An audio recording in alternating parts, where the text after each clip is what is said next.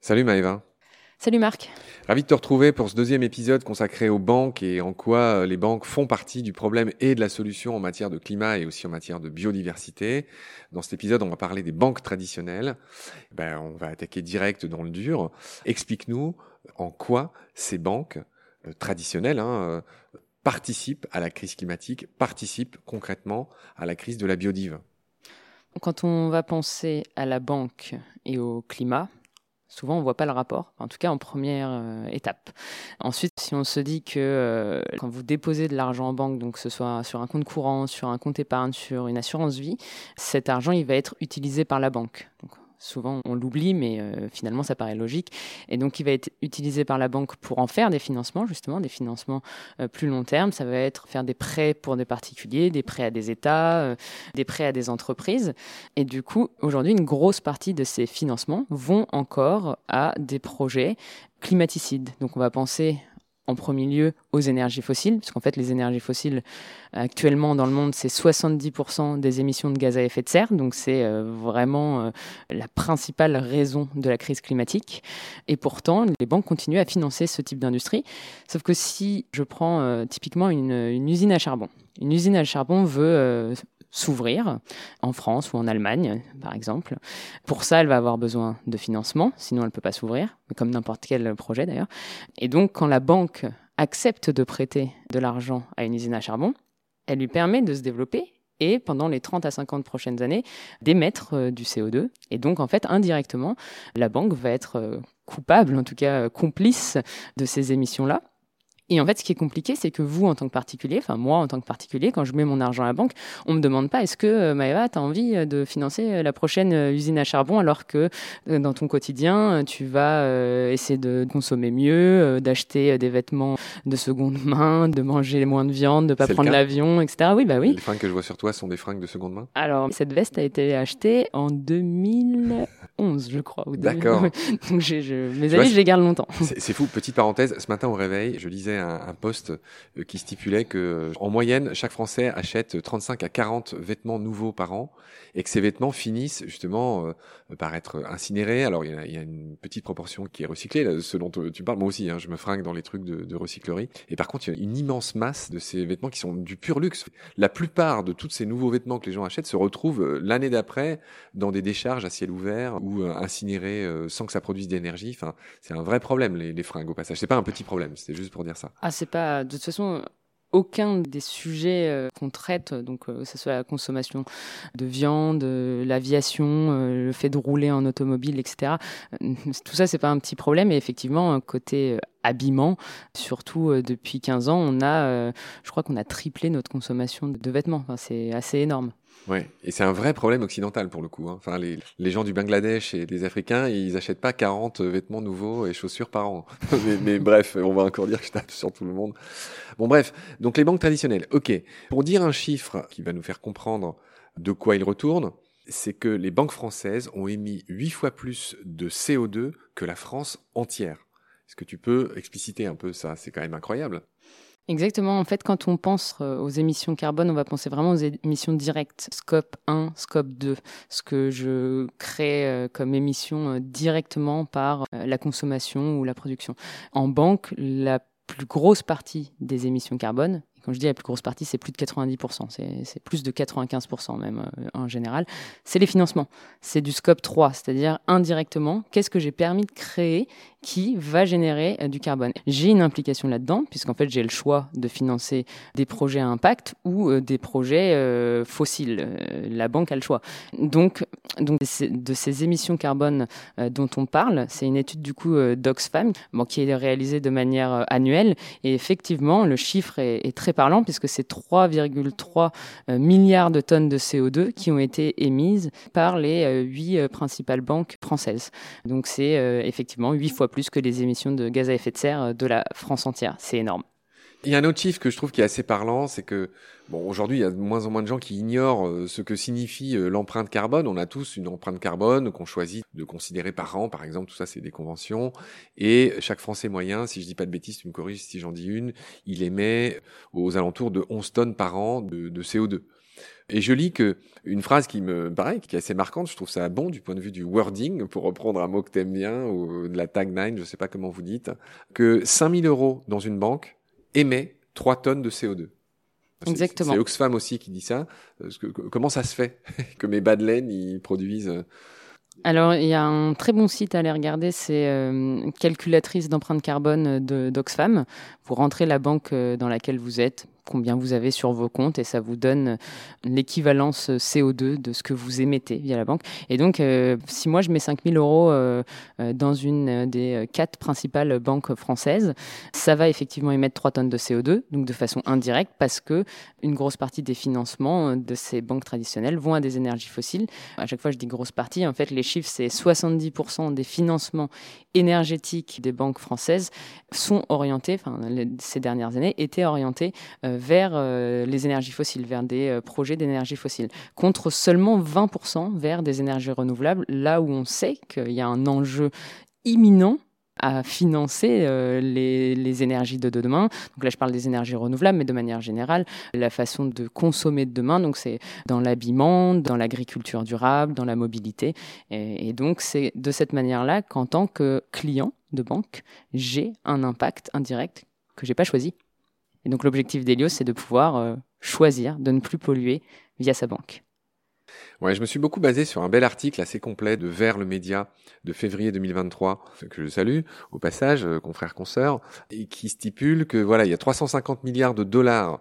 Alors ça fait beaucoup de chiffres hein, dans nos émissions, mais tout le monde va comprendre, qui sont alloués aux énergies fossiles, donc le charbon, le pétrole, le gaz, par toutes les grandes banques françaises depuis l'accord de Paris qui a été signé lui en 2015. Donc on voit que, en tout cas, les banques, et ça paraît naïf de croire qu'elles vont faire le contraire, les banques ne prennent pas du tout le pli, le chemin, les rails, appelle ça comme tu veux, d'un changement de paradigme, encore un gros mot, d'un changement de nos habitudes. Ben, c'est un peu bête à dire, mais c'est toujours la course au profit qui, qui fait loi.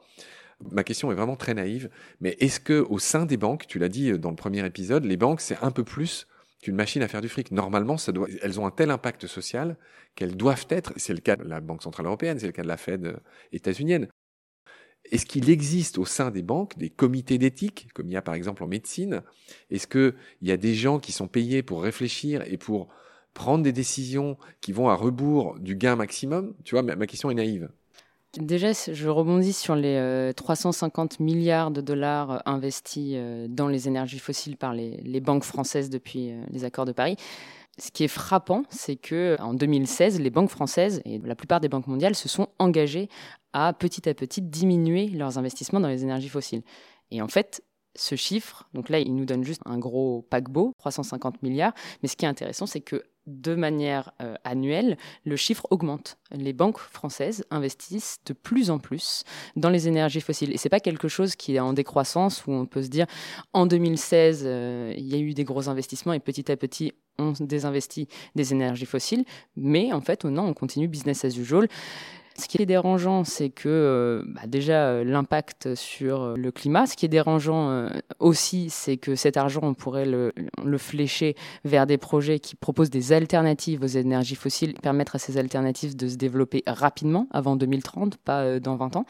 Et ce qui est dérangeant, c'est que de toute façon, on sait qu'on est à l'aube de la fin du pétrole. Donc, ce que ça dit des banques, finalement, c'est que les banques regardent les profits très court terme et pas à long terme. Et donc, le problème, c'est que c'est ce qu'on attend d'elle. Hein. On ne peut pas juste taper sur les banques. C'est ce qui est attendu d'elle, c'est de faire du profit sur du court terme et donc de, faire gagner de l'argent aux clients de manière régulière. Hein. et donc de penser à 2040, c'est trop loin pour se désengager euh, des énergies fossiles finalement à 2025. J'ai bien aimé ton image. On est à l'aube de la fin. Est-ce qu'on pourrait pas dire tout simplement à l'aube du crépuscule? À l'aube du crépuscule. Euh, voilà. Alors, quand on a préparé l'émission, vous m'avez transmis un document qui raconte un peu, euh, qui propose une étude des, différents investissements des banques. Je t'avoue que c'est écrit un tout petit. Alors, je vais chausser mes lunettes quand même, mais je comprends pas bien. Est-ce que tu peux me résumer en gros ce que dit ce, ce document? Alors, je le regarde aussi. Ah oui, en fait, on est euh, société à mission, donc euh, on est assez fier euh, d'être le premier rétablissement financier à avoir eu ce statut-là. Ce que ça dit, c'est que dans nos statuts, on n'a pas uniquement une mission finalement commerciale de faire des profits, mais on a une mission plus large, du coup une mission à impact, et donc dans nos statuts est noté que nous souhaitons avoir un impact sur l'environnement. Et donc euh, fin 2022, on a fait euh, l'étude euh, carbone du portefeuille d'Elios pour pouvoir se comparer justement aux banques traditionnelles. Je dis dans une banque traditionnelle, si je dépose 5000 euros sur un compte, ça va émettre 3 tonnes de CO2. Eh bien, on a fait le même exercice avec Helios. Si on dépose 5000 euros sur un compte Helios, on va émettre 700 kilos. Donc en fait, 5 fois fois moins, quasiment, à peu près cinq fois moins. Euh, ce que ça dit, c'est que euh, aujourd'hui, les financements réalisés par Helios, donc aujourd'hui, on a investi plus de 6 millions d'euros dans des actifs de la transition, et eh bien, sont uniquement investis dans des projets qui vont accélérer la transition écologique. Et nous, le ratio énergie fossile, énergie renouvelable, par exemple, ou de manière générale, projet à impact négatif, on n'investit pas et on garantit aux clients que nous n'investissons pas chez Helios l'argent des clients euh, dans des projets qui nuisent au climat. Et euh, pour ça, euh, mais je crois qu'on aura le temps d'en parler, on a une liste d'exclusions précise des secteurs qu'il ne faut pas financer dans les prochaines années si on veut imaginer avoir un, un futur possible après 2050. D'accord. Alors, pour finir cet épisode, enfin, euh, j'avais envie de te demander aussi le fameux greenwashing, tout le monde entend parler, le greenwashing bancaire. Est-ce que tu peux nous donner des exemples précis de ce que c'est? Le greenwashing bancaire, euh, ça va être sous plusieurs formes. C'est euh, l'arbre qui cache la forêt. je pense que c'est une bonne métaphore euh, pour, pour, cet exemple, mais typiquement, vous, je sais pas, marchez dans le métro, regardez les pubs qui existent, les pubs de beaucoup de banques aujourd'hui. On va retrouver plein d'arbres. On va voir effectivement le fait que ça donne l'impression d'être dans la transition écologique. On va voir des éoliennes, on va voir tout ce qui est lié en fait à l'imaginaire de la transition écologique écologique. Et ben ça, c'est du greenwashing, puisque derrière, on, a parlé du coût de financement aux énergies fossiles, on n'a pas de pub avec une usine à charbon ou euh, un, puits de pétrole à ciel ouvert. Ils essaient de créer finalement l'idée auprès du consommateur que ces banques vont financer la transition écologique. Alors que c'est une part infime de ce qu'elles font alors que c'est une part infime, mais par contre, elles vont communiquer uniquement là-dessus. Un deuxième exemple, je crois que c'était l'année dernière. L'année dernière. En 2022 En 2022, oui. Euh, il me semble que c'est Crédit Mutuel qui a fait toute une pub sur une nouvelle carte bancaire euh, qu'ils ont lancée, une carte bancaire en, en, plastique recyclé. Et du coup, je crois que sur l'affiche, la tagline était euh, en gros, vous n'avez plus d'impact négatif sur la planète, enfin quelque chose comme ça, qui fait croire aux clients que l'impact de sa banque est lié au matériau de sa carte bancaire. C'est pas le cas. Le matériau de la carte bancaire, c'est quelque chose d'infime par rapport à l'impact des financements. Ouais, surtout que tu sais, il y a cette fameuse étude qui disait qu'on ingérait l'équivalent d'une carte bancaire par mois, en plastique, qui se retrouvait dans nos intestins. étude d'il y a quelques années. Parmi les grandes banques, je lis que il y a un signe d'espoir du côté de la banque postale. Alors, je ne suis pas mandaté, je ne suis pas payé, je n'ai pas de bas de laine de la banque postale euh, pour dire ça, mais voilà, que c'est devenu la première grande banque traditionnelle à tourner complètement le dos au pétrole et au gaz à l'horizon 2030. C'est même la seule grande banque qui s'engage pour le climat, d'après l'ONG Reclaim, qui a comparé les services proposés par une dizaine d'opérateurs bancaires sur son site Change de banque. Donc je vois que tu as oui de la tête, c'est quelque chose que tu connais. Que penser de cette nouvelle? C'est en 2021 que cette décision a été prise à la Banque Postale. Effectivement, Reclaim Finance, du coup, une ONG spécialisée euh, dans la finance et le climat, a réalisé, réalise plein d'études, hein, mais là dernièrement a sorti, du coup, en septembre 2022, un, site justement pour euh, être, pour permettre aussi de donner des solutions aux clients. Parce qu'en fait, une, grosse partie de leur travail, c'est d'aller euh, toquer à la porte des banques et leur demander de changer leur politique d'investissement et de se transformer, et de faire aussi beaucoup de pédagogie auprès du public. Et le public leur a demandé, bon, super, euh, ok, toutes les banques sont nulles, mais maintenant, qu'est-ce que je fais si je veux mettre mon argent au service du climat? Et donc, ils ont sorti Change de banque euh, il y a quelques mois, dans lequel Helios fait partie des alternatives justement durables, aux côtés de la Banque Postale, qui est le seul acteur euh, un peu traditionnel dans le classement. Qu'est-ce qu'on peut en penser? C'est quelque chose de positif. Moi, l'objectif avec Helios, c'est pas, on pense pas que Helios va changer le monde seul, mais on pense que tous les acteurs financiers doivent se transformer. Parce que ce qu'on va dire dans, l'épisode suivant, là, c'est que qu'est-ce qu'une écobanque? C'est pas vraiment une banque, c'est ce qu'on va voir euh, dans l'épisode suivant euh, concrètement. C'est-à-dire que en fait, les écobanques sont entre guillemets des gros comptes dans des banques traditionnelles qui décident d'allouer euh, l'argent dans des choses vertueuses, etc. Et, et c'est en ça que c'est les grosses banques. Enfin, le rêve, c'est que vous soyez des pionniers qui donniez l'exemple à, à, ces vraies banques qui, d'une certaine manière, vous hébergent. Alors, nous, elles nous hébergent pas, mais on y reviendra. La question que je voulais te poser, c'est qu'on parlait de tes fringues tout à l'heure. Soyons complètement transparents. Les fonds qui sont gérés par Helios, si on peut le dire, ils sont dans quelle banque justement? Est-ce qu'ils sont dans une banque vertueuse? Et je vois que tu as eu de la tête, et je me doute que oui. Et dans une grande banque euh, vertueuse, mais aussi oui, laquelle? Alors non, euh, nous, on fonctionne et on croit qu'on a tout un épisode pour euh, parler du modèle parce que c'est assez euh, particulier et, et, complexe. Mais en gros, nous, ce qu'on fait, c'est qu'on loue la licence bancaire d'un acteur qui s'appelle Solaris Bank, qui est un acteur en fait qui n'est pas du tout une banque commerciale, pas une banque. Si je suis particulier, je ne peux pas ouvrir un compte chez Solaris Bank, mais qui est un acteur technologique et financier qui va proposer ses services à des acteurs comme Helios pour louer sa licence bancaire et louer ses services technologiques pour propulser des comptes de paiement, grosso modo. Et donc Solaris Bank, on a un accord avec eux qui nous permet d'utiliser leur licence bancaire pour pouvoir faire euh, des financements grâce aux dépôts stables que nous confient les clients. Et ça, ça nous permet de flécher là où on le souhaite les financements. Oui, alors tu as raison, on verra ça dans l'épisode juste d'après, mais, mais, juste pour piger, euh, j'avais l'impression que l'argent concrètement, il doit être dans des banques entre guillemets traditionnelles. Donc votre argent à vous, il, il est où? Il est chez Solaris Bank et qui ensuite on investit. Qui est euh, une banque euh, entre guillemets euh, malgré tout traditionnelle, même si digital machin. Enfin. En fait, en tout cas, qui a un agrément, qui a Exactement. une autorisation, qui est une banque d'un point de vue, je sais pas comment dire, légal. Enfin, c'est pas une question de légalité, mais de. de Exactement, c'est une question d'agrément. En fait. Nous, on connaît, enfin, en tant que client particulier, on va connaître toutes les banques commerciales euh, assez classiques qui ont une activité commerciale parce qu'on connaît, parce qu'on peut en être client. Mais pour pouvoir effectivement gérer euh, de l'argent et, faire des financements, il faut avoir une licence bancaire. Et donc, euh, nous, on passe par Solaris Bank, qui n'est pas un acteur qui n'est pas une banque de retail classique, qui est en fait une banque pour les néobanques, on va dire, et qui nous permet de faire ces financements grâce à cette licence bancaire. Très bien, Maëva. On, a fini cet épisode qui était consacré au fonctionnement des banques, entre guillemets, traditionnelles, etc. On va finir comme le premier par des petites citations, si tu veux bien, que j'ai trouvé rigolotes.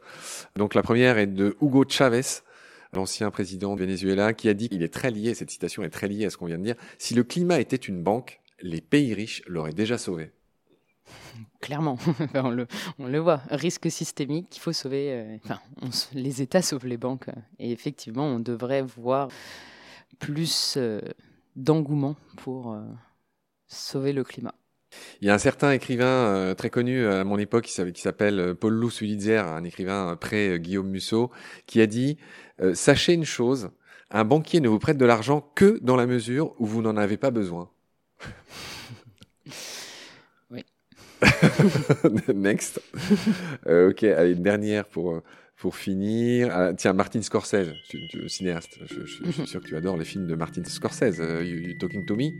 Diriger un casino, c'est comme voler une banque, mais sans qu'il y ait de flics. Diriger un, Diriger un casino, c'est comme voler une banque, mais sans qu'il y ait de flics. Là, il en a plus euh, sur les casinos. Euh, ouais, j'imagine. Bandits. De...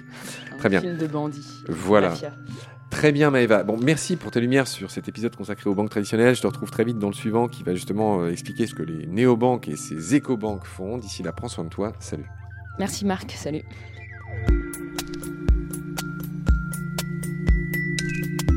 Pendant notre combat, nous deux, tu avais l'œil du tigre. Tu en voulais ce soir-là. Il faut que tu retrouves ça maintenant. Et la seule façon, c'est de recommencer au commencement. Tu vois ce que je veux dire?